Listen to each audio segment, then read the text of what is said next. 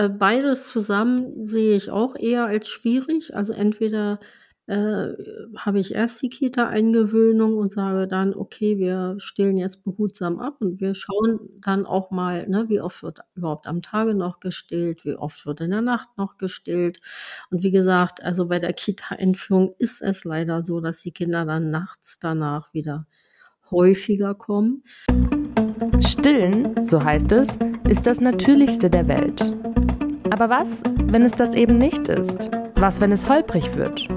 Darüber sprechen wir in Stillleben, dem Podcast zwischen Mutterglück und Milchstau. Herzlich willkommen zur neuen Folge Stillleben. Und wie immer, mein Name ist Mila Weidlofer, falls es eure erste Folge ist, deswegen sagen wir das immer dazu. Am anderen Ende sitzt Katrin Bautsch. Hallo. Ja, hallo, liebe Mila. Hallo, unsere äh, Follower, Zuhörerinnen und alle, die interessiert sind.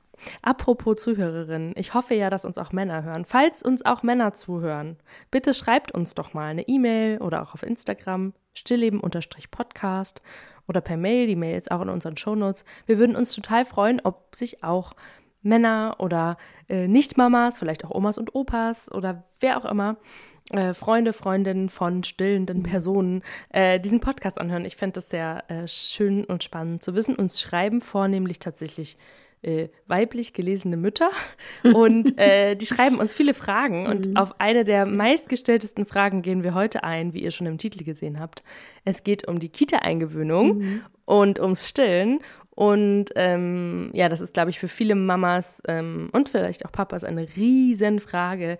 Wie bekomme ich das denn hin mit dem Stillen, wenn mein Kind in die Kita geht? Ähm, Genau, und dem werden wir uns heute widmen und ich werde ein bisschen aus meiner Perspektive erzählen. Ich habe mein Kind ja auch äh, sehr, nein, das will ich gar nicht sagen, nicht sehr früh. Ich habe mein Kind zu der richtigen Zeit in äh, die Kita gegeben und ähm, er wurde damals noch voll gestillt.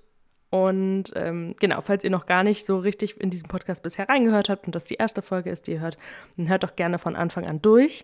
Ähm, dann kriegt ihr auch so ein bisschen mehr mit zu Katrins ähm, Background, warum sie die Stillexpertin, die IBCLC in Deutschland ist. Und zu meinem Background, warum ich eigentlich überhaupt hier sitze, weil ich bin eigentlich gar keine Expertin. Ich stelle nur die Fragen. Katrin, zuallererst, Wann sind deine Jungs in die Kita gegangen? Wie alt waren die da? Ähm, Mila, ich möchte ganz schnell und kurz auch nochmal auf den Eingang eingehen, dass uns ähm, alle Väter und Großväter und Ururgroßväter herzlichst willkommen sind oder auch Co-Väter. Und äh, ja, man äh, gendert immer so rum und spricht eher die Frauen an, äh, weil das sind so die in der Gesellschaft so die Hauptansprechpartnerinnen. Aber die Väter, finde ich, sind äh, immens wichtig und genauso wichtig, auch wenn man nicht in einer Partnerschaft lebt. Und äh, für mein Dafürhalten werden die tatsächlich auch so ein bisschen ähm, ja, vergessen oder im Hintergrund gehalten und vielleicht sollten wir dazu auch noch mal eine Folge machen Väter. Ich denke gerade bei ähm, Trennungen und ähnlichem, ne? Mhm. Und auch bei der Kita-Einführung, also unser Thema heute, sind Väter natürlich immens wichtig oder Partnerinnen Total. auch, ne? Wir haben ja nicht nur äh, heterosexuelle Paare, wir haben auch andere Paare und, und andere äh, Communities und andere zusammenpassende äh, Familien, egal wie sie sich nennen. Und da ist jeder natürlich angesprochen und wir reduzieren uns jetzt eben in unserer Sprache erstmal auf das äh, weibliche Geschlecht, denke ich mal. Genau, aber wir meinen euch alle ja. und ähm, wir freuen uns, wenn ihr euch, wenn ihr euch alle unseren Podcast anhört. Wo mir bei, wobei mir gerade einfällt, dass man mhm. natürlich auch gut mal unsere Männer ans Mikrofon holen müsste, wie die eigentlich damit klargekommen sind, dass wir beide ja auch Stillprobleme hatten am Anfang, Katrin. Du ja auch bei deinem mhm. ersten Kind. Na gut, egal. Das vielleicht dann in Zukunft. Ähm, das werden wir dann noch groß ankündigen. Ich kann mir das nicht gut vorstellen, dass mein Freund darauf Lust hätte, aber vielleicht kriege ich ja mal so einen O-Ton von ihm gezaubert mhm. oder so. Vielleicht können wir das bei deinem Mann ja auch mal machen. Ja, gut. Also, Thema Kita-Eingewöhnung. Was ja ganz oft für viele ähm, Mamas, Papas, na, ihr wisst jetzt, ich sage jetzt einfach mal Mamas, das große ähm, Ding ist, ist, dass sie sagen, ja, ich möchte mein Kind in die Kita geben, aber ich möchte nicht abstillen. Und das höre ich so oft. Und das kommt tatsächlich, ja, woher kommt das, Katrin? Ähm, das ist natürlich nicht so einfach zu beantworten. Es kommt ganz häufig aus der Gesellschaft. Zum einen haben wir, das haben wir ja schon häufig genug besprochen, ähm, eine nicht so gute äh, positive Stillquote von, ich sage jetzt mal, älteren Stillkindern. Und dann ähm, also es fängt eigentlich ganz früh an, dass manche Frauen sich, ähm, wenn sie wissen, ich gehe wieder sehr schnell, sehr früh in meinen Beruf zurück. Ich ähm, bin Managerin, keine Ahnung, in ich bin äh, die Familienhauptverdienerin, ich habe eine eigene Praxis vielleicht oder ich möchte mein Studium wieder aufnehmen. Es gibt ja diverse Gründe, um relativ schnell nach der Geburt eines Kindes wieder in die Arbeit, in den Job, ins Studium zu gehen. Und ähm, da verkörpern viele äh, Informationen schon, das lohnt sich gar nicht mit dem Stillen anzufangen, was gar nicht richtig ist, weil es gibt für jedes Thema, für jede Situation, für jede Familienkonstellation eine individuelle Lösung. Und äh, selbst wenn nur teilgestillt wird in dieser Zeit oder ähm, abgepumpte Milch mit der Flasche gefüttert wird oder wie auch immer. Das ist immer wertvoll. Und so geht es dann weiter, wenn Kinder ähm, einen Kita-Platz gefunden haben oder die Familien einen Kita-Platz gefunden haben und die Familie sagt so, wir möchten jetzt, äh, dass unser Kind äh, mit einem Jahr in die Kita kommt oder mit anderthalb oder mit zwei erleben wir tatsächlich immer häufiger, und das erschüttert mich total, dass von der Einrichtung empfohlen wird, vor Einführung, vor Eingewöhnung in die Kita, in die Einrichtung abzustillen. Und das ist natürlich der Super-GAU. Das ist ein absoluter Eingriff in deine Privatsphäre und in deinen Lebensstil und in deine Entscheidung, wie du mit mhm. deinem Kind äh, lebst. Und mhm. ähm, ich habe auch schon von Mamas gehört, die haben uns bei Instagram geschrieben. Vielen Dank für eure Nachrichten und Fragen. Ich weiß, ihr wartet schon ewig auf diese Folge. ähm, äh, dass in den Kita-Verträgen, man bekommt ja also zumindest in Berlin immer einen Kita-Vertrag mhm. und unterschreibt so ähm, die Regeln, die es da so gibt, und dass da tatsächlich mit drin steht, das Kind muss abgestellt sein. Aber natürlich, wenn es irgendwie mit der Flasche gefüttert wird, dann ähm, würde das noch gehen. Also eine Prämilch haben die, glaube ich, immer da vorrätig in den meisten Kitas, aber abstellen muss sein. Es ist so ein Blödsinn und ich finde es ganz ungemein schwierig und dazu muss ich jetzt auch sagen, mir ist das auch passiert. Also mir wurde, mein Kind ist mit elf Monaten eingewöhnt worden. Ähm, wir hatten das so ganz toll geplant, so wie man immer vieles plant, was dann nicht richtig aufgeht. Ähm, also rein aus einem finanziellen Aspekt. Ähm, in Berlin ist es so, man, oder in Deutschland ist es ja so, man bekommt ein Jahr ähm, Elterngeld, ähm, vielleicht 14 Monate, wenn der Partner auch ähm, oder die Partnerin auch Elternzeit nimmt, aber nach einer bestimmten Zeit ist es dann halt abgelaufen und dann muss man wieder Geld verdienen gehen. Ähm, und so war das bei mir natürlich auch. Und ich wusste, ähm, quasi am Tag des ersten Geburtstags meines Kindes müsste ich wieder arbeiten gehen. Und so wollte ich das natürlich auch machen, weil ich sehr gerne arbeite, wie man mitbekommt. Und ähm, ja, und dann haben wir mit elf Monaten angefangen, ihn einzugewöhnen. Und mein Kind, ich hatte das in der vorherigen Folge schon erzählt, war nicht so richtig dem Essen zugetan bis dato. Und ich habe mir echt Sorgen gemacht, dass der verhungert, verdurstet und vor allem großes Ding für viele, dass der überhaupt nicht einschlafen kann, weil mein Kind ist bis zu diesem Zeitpunkt so selten ohne die Brust eingeschlafen. Aber, und das hat Katrin mir damals auch gesagt, er ist ohne die Brust eingeschlafen, wenn ich nicht da war. Also in dem Fall war das dann nur mein Freund. Es war auch noch natürlich Hochzeit, Corona. Äh, mein Freund war derjenige, der halt ihn mal ins Bett gebracht hat, wenn ich dann ja, wenn ich da mal ausgehen wollte oder so, was jetzt nicht oft der Fall war. Und in diesen wenigen Fällen hat es tatsächlich funktioniert, weil ich halt nicht physisch anwesend war.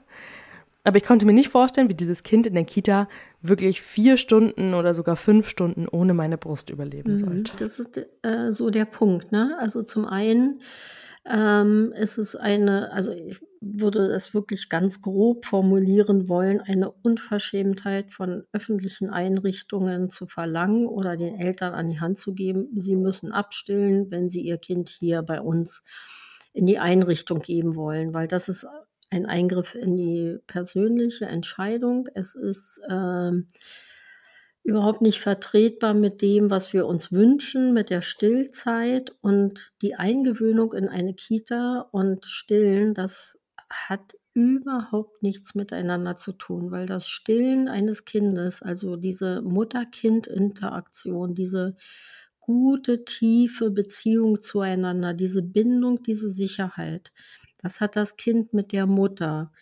Und wenn Erzieherinnen dann als Argument aufrufen, ja, wenn sie noch stillen, dann kann ich ihr Kind ja gar nicht beruhigen, wenn es sich mal weh tut oder Trost benötigt. Das ist ein Armutszeugnis für äh, Pädagogen, weil jede Pädagogin, jeder Pädagoge kann Kinder auf andere Weise beruhigen.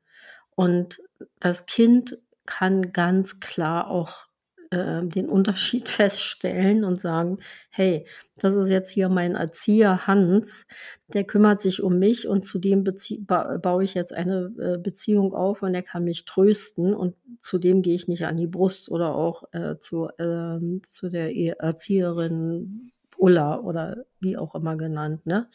Also Kinder sind so differenziert, dass sie das sehr wohl können und sie wissen, dass es zu Hause, zu Hause funktionieren andere Regularien zu Hause.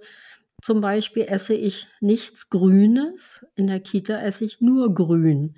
Oder zu Hause schlafe ich bei Mama an der Brust ein. In der Kita habe ich mein meine Kuschelpuppe und ähm, kann mich da in mein Bettchen legen und so wie alle anderen Kinder auch eine Mittagsstunde nehmen. Also die Kinder können das ähm, auseinanderhalten und, und sich sehr, sehr gut regulieren.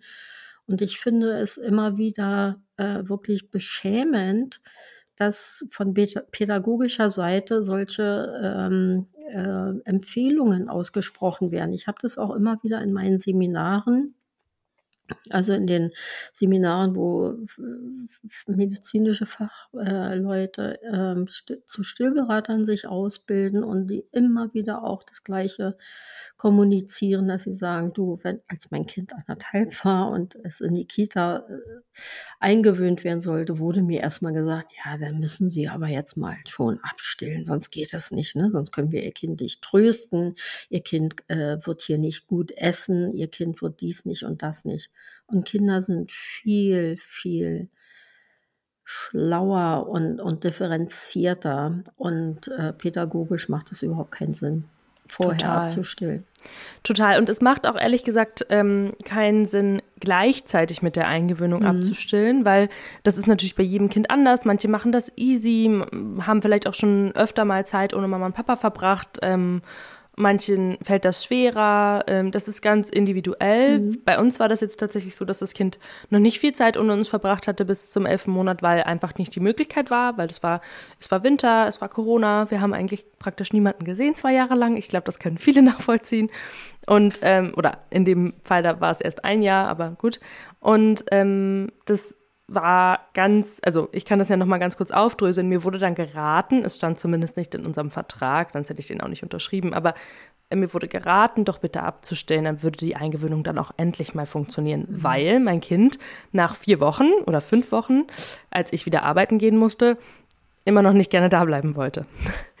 Und ähm, ja, und dann wurde gesagt, naja, sie stillen ja auch noch, also ne, genau wie du es jetzt gesagt hast. Und das war wirklich eine junge Frau, die war so in meinem Alter, wie alt war ich da, 26. Und die war selber Mama und hatte selber nie gestillt, ähm, hat sie mir auch gesagt. Sie meinte, sie kriegt das ja nur mit, bei Stillkindern würde das ja besonders schwierig gehen mhm. mit dem Trennen von der Mama. Und dann meinte ich, ich still aber nicht ab. Was ich machen kann, ist, dass der Papa jetzt weitermacht, weil ich muss jetzt auch mal langsam wieder arbeiten gehen nach fünf Wochen. Ich hatte auch keine Lust mehr, weil wir sind, haben nach diesem, ähm, also ich finde das System sehr blöd. Das mag ja für irgendwen anders funktionieren, aber dieses Berliner Eingewöhnungssystem funktionierte in dieser Kita. Ähm, tatsächlich so, dass man am ersten Tag zehn Minuten blieb, am nächsten Tag zehn Minuten, dann wieder zehn Minuten. Dann war unsere Kita-Erzieherin erstmal im Urlaub, dann waren wir wieder zwei Wochen raus. Es war ganz schlecht geplant. So zog sich das natürlich. Das Kind konnte sich gar nicht akklimatisieren. Es wurde aber natürlich auf das Stillen geschoben. Na klar, ist ja auch leichter, es anderen zuzuschieben. Und dann hat der Vater übernommen. Und dann funktionierte A, die Eingewöhnung auch easy, weil er war ja auch schon seit fünf Wochen immer mal wieder da gewesen. Und ähm, ich musste nicht abstellen. So. Mhm. Das war in dem Fall die Lösung für uns, aber. Ja, aber da ist genau das Thema, ne? Also wenn man ein so junges Kind in die Kita eingewöhnt, also Kinder können in diesem Alter nicht zu multiplen Personen Beziehungen aufbauen. Die Hauptbeziehungen sind erstmal die Eltern, Mutter und Vater oder Mutter und Mutter oder welche Konstellation auch immer da ist. Und die Kinder benötigen in der frühen Zeit der Kita-Eingewöhnung eine verlässliche Betreuungsperson, eine verlässliche Bezugsperson. Die können nicht mal mit dem einen Erzieher und dann ist der in Urlaub und dann kommt der nächste und dies und das. Also ähm, Kinder in diesem zarten Alter können nicht zu verschiedenen Personen eine Beziehung aufbauen. Damit sind sie überfordert und deshalb funktioniert es auch nicht gut. Sie brauchen, benötigen eine wirkliche verlässliche Bezugsperson und das ist A und O in der Eingewöhnung in eine Kita oder äh, bei der Tagesmutter hat man das ja. Ne? Man hat dann eine Tagesmutter, maximal zwei und äh, eine verlässliche Bezugsperson und darauf kann das Kind sich stützen.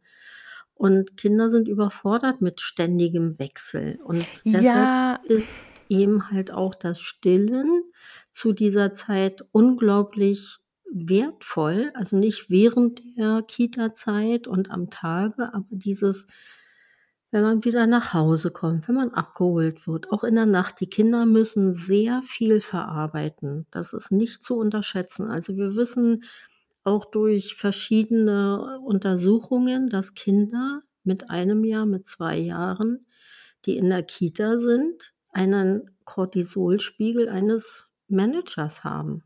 Also das ist Stress für die Kinder, das müssen die auch verarbeiten.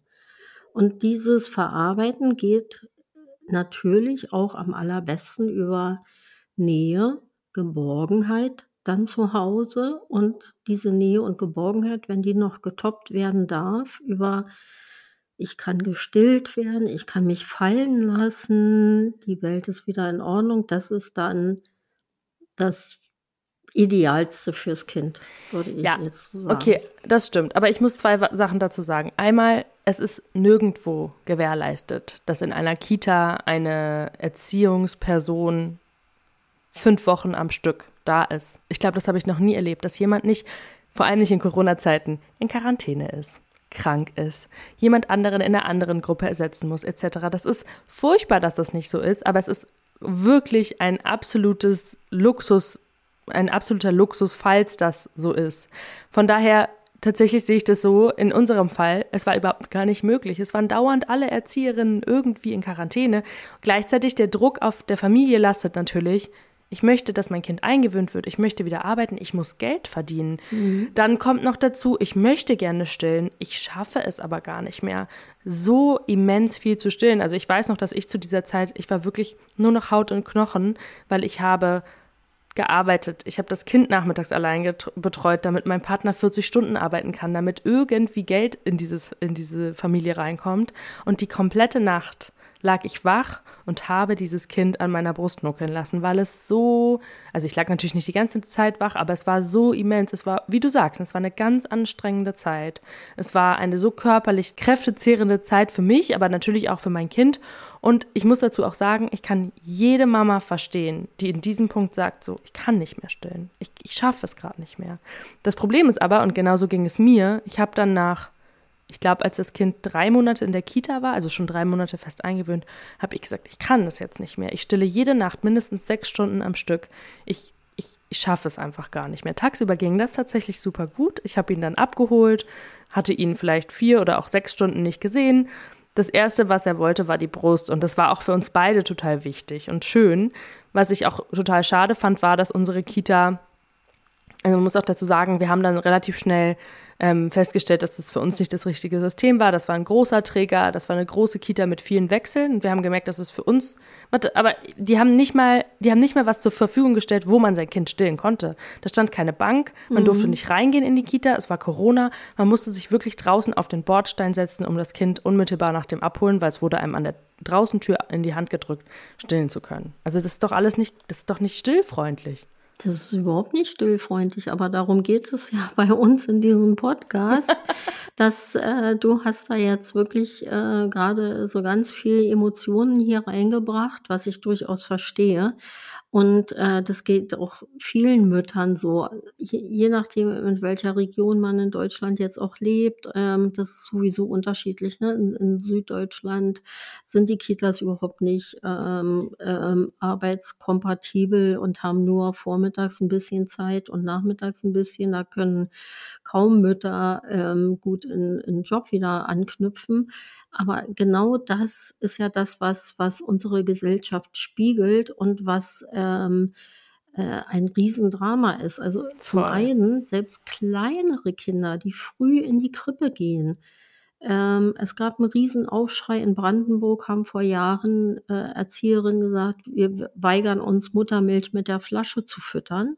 Da, da gibt es jetzt ein ganz klares Konsenspapier zu Umgang mit abgepumpter Muttermilch und Füttern der Muttermilch in äh, öffentlichen Einrichtungen. Darüber bin ich sehr, sehr froh. Aber das hat auch wieder ganz viel Kraft und Energie von den Familien und von uns äh, Stillberaterinnen und, und IBCLCs gefordert. Und ähm, Skadi Springer, eine Kinderärztin, ähm, ist da sehr, sehr engagiert und hat sich da auch ganz explizit drum gekümmert. Und, und dann kommt der nächste Punkt, ne? dass nat natürlich können wir nicht garantieren, dass eine verlässliche Bezugsperson da ist. Und wir können auch nicht immer in, also in unseren Großstädten uns die Kitas, die Einrichtungen aussuchen. Ne? Also, aber trotzdem ja, man nimmt, ist was es man wichtig kann. fürs Kind, dass es eine verlässliche Bezugsperson ist, da ist. Das kann auch die Praktikantin sein beispielsweise. Aber das hat trotzdem alles nichts mit dem Stillen zu tun. Kinder können sich besser in eine fremde Umgebung einleben. Sie können sich dort besser integrieren wenn sie den Rückhalt von verlässlichen Dingen wie zum Beispiel Stillen zu Hause haben.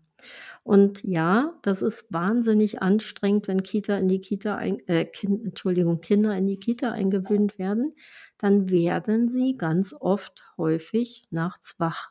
Das hat nichts mit dem Stillen zu tun. Also auch Kinder, die nicht gestillt werden, werden häufiger wach, weil sie müssen ihre Erlebnisse in der Nacht verarbeiten. Und da ist ganz viel Emotion, da ist ganz viel los. Und wenn ich dann meinem Kind, auch wenn es anstrengend ist, über die Brust trösten kann und, und versichern kann, ich bin hier, es ist alles in Ordnung, ich passe auf dich auf. Ne? Das geht natürlich auch in den Arm nehmen und Körperkontakt und trösten, dann ist das fürs Kind ein Riesengeschenk. Total. Und ich glaube, also ich fasse mal ganz kurz zusammen. Man muss nicht abstillen, um sein Kind in die Kita zu Auf geben. Auf keinen Fall. Nein, ich das würde, ist ein ganz falscher Ansatz. Genau. Ich, und wenn das in irgendeinem Kita-Vertrag steht, dann würde ich das sofort ansprechen und aufklären. Wirklich aufklären und sagen, mein Kind überlebt das. Es ist, sagen wir mal, in dem Fall vielleicht 10, 11, 12, 13, 14 Monate alt. Ähm, das überlebt vier Stunden ohne Brust. Ähm, und ich möchte mein Kind weiterstillen und das hat sie gar nichts anzugehen, ob ich mein Kind nachts stille oder nach der Kita stille oder vor der Kita stille. Richtig, also das Ganz ist genau. auch diskriminierend und eingreifend in die mhm. persönliche Entscheidung. Und äh, wir wissen ja aus Erfahrung, ne, Kinder auch, die noch mit zwei oder drei oder wann auch immer gestillt werden, können sich ganz wunderbar in die äh, Gemeinschaft einfügen. Sie können wunderbar und die sind meist auch gesicherter in ihren Emotionen. Und ich sage es nochmal, es ist ein Armutszeugnis für einen Pädagogen zu sagen, wenn ihr Kind noch gestillt wird, egal wie alt es ist, ähm, dann kann ich es nicht trösten, beruhigen oder wie auch immer, weil wir als Fachpersonal haben immer Möglichkeiten, Kinder äh, zu beruhigen, zu trösten, ohne Brust. Und ähm, das erwarte ich auch von einem guten Pädagogen und von einem erfahrenen Pädagogen. Und äh, das Kind, wie gesagt, ist ja auch nicht dumm. Also es äh, trinkt ja nicht bei, bei der Verkäuferin an der Brust, weil es jetzt gerade mal gestillt werden möchte. Es ist Katrin, ja wirklich, ähm, ne?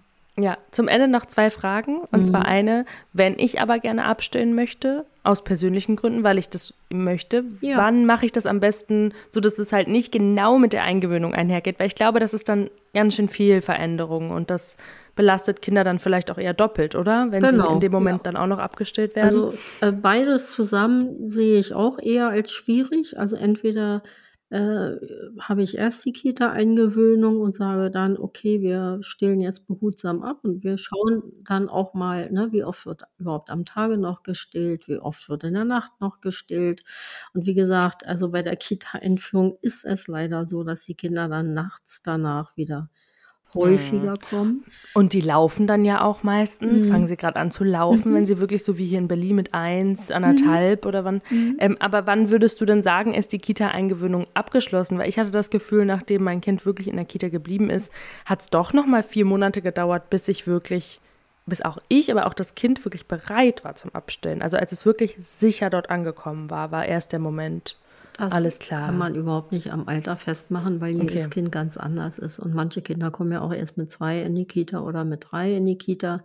Äh, je nachdem, wie die Familie aufgestellt ist, wie ähm, die eigene Einstellung zu dem Ganzen ist. Wir, also nochmal, wir wissen, dass in den ersten zwei Jahren Kinder nicht miteinander in die Interaktion gehen, sondern nebeneinander spielen und dass sie eine verlässliche Bezugsperson benötigen. Das ist ganz wichtig, dass sie Vertrauen aufbauen können.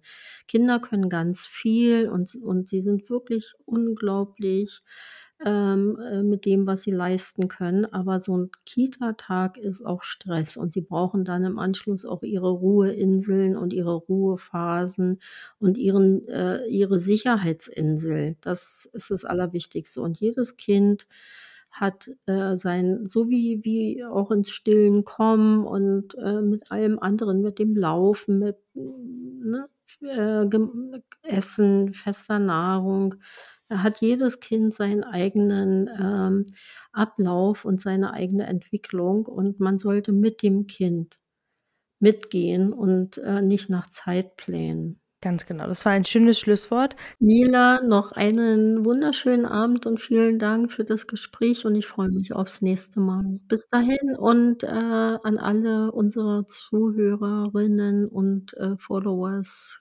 eine schöne Zeit im Sommer. In der Beschreibung dieses Podcasts sind alle wichtigen Webseiten verlinkt. Ihr wollt keine Folge mehr verpassen? Dann abonniert diesen Podcast und folgt uns auf Instagram. Der Account heißt stillleben-podcast.